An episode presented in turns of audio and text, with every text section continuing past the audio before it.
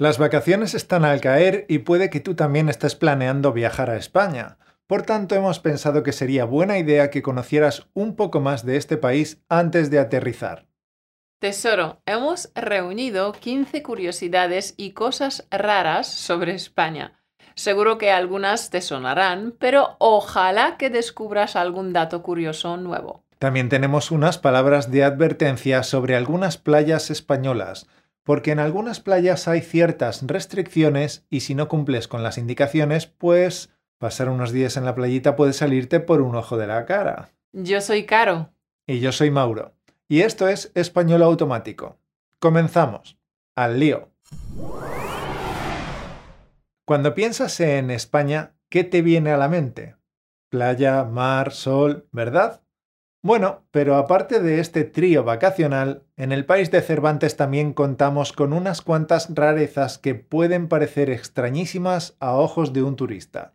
Hemos recopilado 15 de estos datos curiosos que vale la pena saber antes de pisar el suelo español.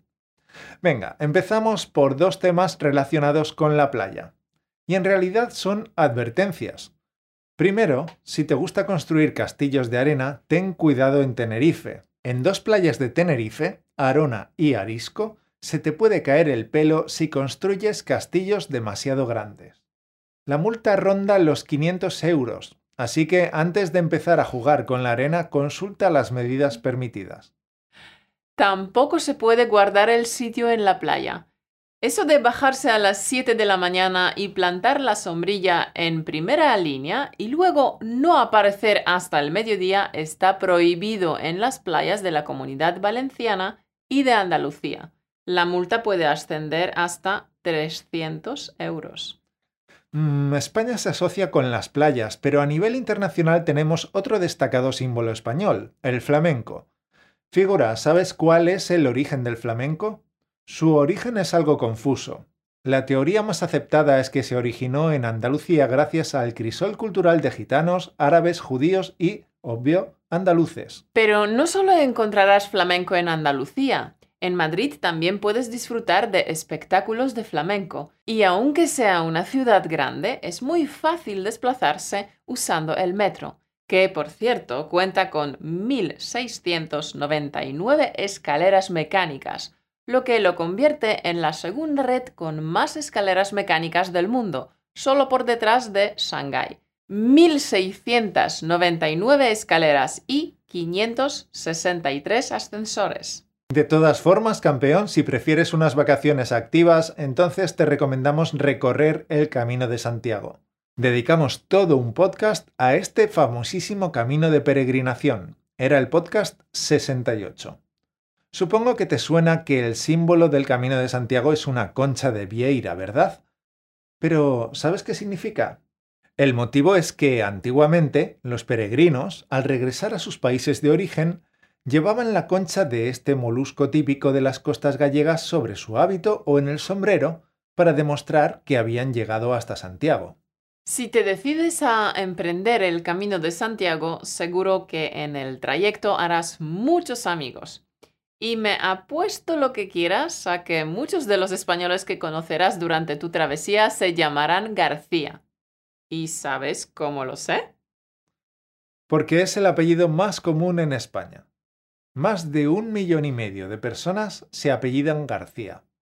El segundo lugar entre los apellidos más populares lo ocupa Rodríguez, casi un millón, seguido muy de cerca por González, y luego tenemos a los Fernández, López y en sexto lugar, Martínez.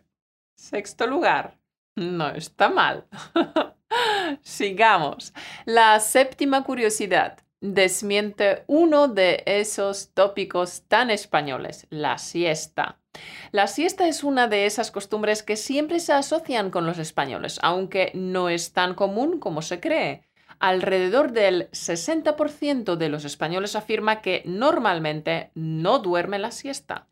La palabra siesta es curiosa ya que hace referencia a la sexta hora del día, que para los romanos eran las 12 del mediodía. La sexta hora del día, que se consideraba el momento perfecto para echar una cabezadita después de comer.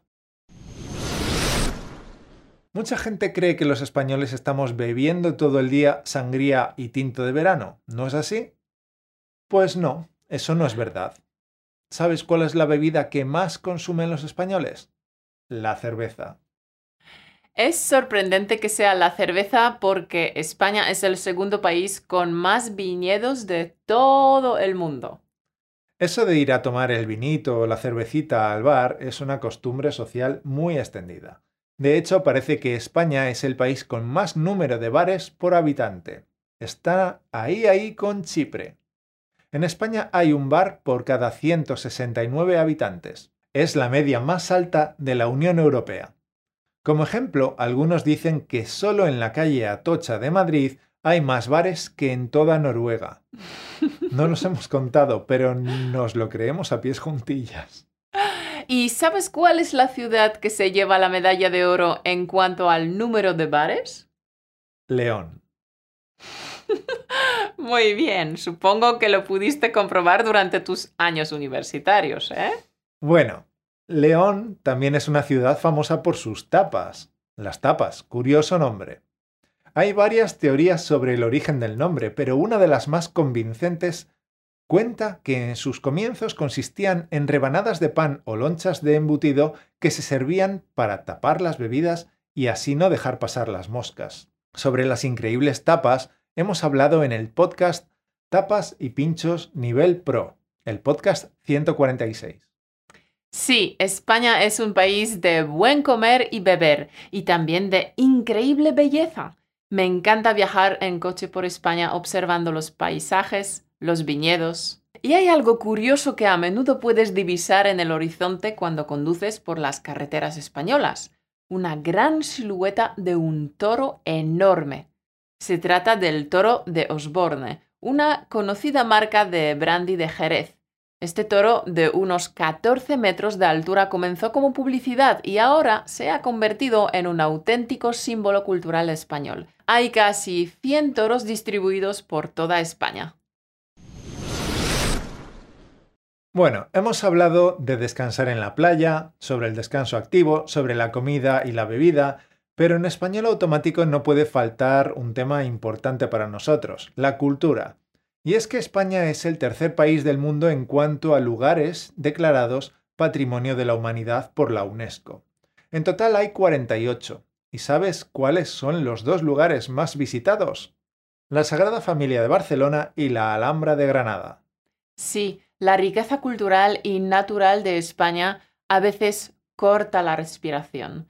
No importa por dónde camines, ni siquiera hace falta que busques. Desde la Alhambra de Granada hasta las cuevas de Altamira en Cantabria, el viajero se encuentra sin proponérselo con una maravilla tras otra. Mis otros lugares favoritos de la lista son las casas colgadas de Cuenca, la Catedral de Burgos, la ciudad vieja de Salamanca, la arquitectura mudéjar de Teruel, la Casa Milad en Barcelona, pero además, España es un lugar muy prolífico en el campo de la creatividad. De aquí han salido muchísimos artistas de fama y reconocimiento mundial. Y también en España se ha creado la obra más barata del mundo. ¿Sabes cuál es la obra de arte más barata del mundo? El Chupa Chups. Sí, la fábrica de Chupa Chups, este pequeño caramelo de palo, se fundó en el año 1958 y se encargó el diseño del logotipo de la marca a Salvador Dalí. Por tanto, puedes adquirir una pequeña obra de arte diseñada por el gran Salvador Dalí por menos de un euro. Y nuestra última curiosidad de hoy es que los horarios de España no se corresponden con su ubicación geográfica. Técnicamente, España debería adoptar el horario de Londres, ya que el meridiano de Greenwich pasa por el territorio de España. Pero no, en 1942 Francisco Franco adoptó la hora central europea, exceptuando Canarias, porque Franco quiso que el horario español fuese el mismo que el de la Alemania nazi. Desde entonces, los relojes en España marcan una hora que no se corresponde con la de su situación geográfica. Y hasta aquí estas 15 curiosidades de España. Seguro que muchas ya las sabías, pero ojalá te hayamos descubierto algún dato curioso. Antes de despedirnos, nos gustaría hacer un pequeño test. A ver si sabes la respuesta, tesoro. ¿Con qué países tiene frontera España? Una pista, son cinco países. Si sabes la respuesta, escríbenosla en los comentarios. ¿Serás tú el primero en acertar? Bueno, esto ha sido todo por hoy. Nos despedimos y nos volveremos a ver en septiembre. Si eres nuestro alumno del curso Entender conversaciones en español, recuerda que hemos añadido un listado de materiales adicionales gratuitos con los que puedes entrenar la comprensión de varios acentos. Literalmente, son cientos de horas de audio en español, audios con acentos de diferentes regiones de España y también acentos de América Latina, peruano, mexicano, colombiano, argentino, etcétera, etcétera. Tienes cientos de horas de escucha de diferentes temáticas y géneros, y también hemos preparado un bonus especial. A veces escuchas audios en español que no tienen transcripción y te gustaría tenerla. Pues en este bonus te mostramos cómo conseguir la transcripción de casi cualquier audio. Todo esto lo encontrarás dentro del curso en la sección bonus. Tesoro, si quieres entrenar tu oído y entender a cualquier nativo independientemente del acento con el que hable, Apúntate al curso Entender conversaciones en español en el link españolautomático.com barra F-curso. Y nada más, desde Español Automático queremos desearte unas estupendas vacaciones. Eso es lo más importante. Disfruta al máximo y métele caña a todo eso que siempre quieres hacer pero que normalmente no puedes hacer. Esperamos que disfrutes tanto, tanto que te acuerdes de estas vacaciones durante muchísimos años. Nos vemos en septiembre. Tenemos planes. La próxima temporada de Español Automático viene con unas sorpresitas que te van a encantar. Yo ya estoy saltando de alegría. Sí, sorpresas en las que llevamos trabajando desde hace unos cuantos meses. Pero no te vamos a revelar nada de momento, así será una sorpresa aún más grande dentro de unos meses. Lo dicho, nos vemos en septiembre. Pásalo genial y no te olvides del protector solar. Buen verano, figura. Hasta septiembre. Un beso.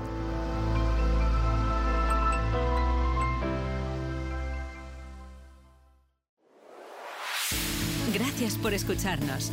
Únete a la conversación en españolautomático.com o busca español automático en iTunes.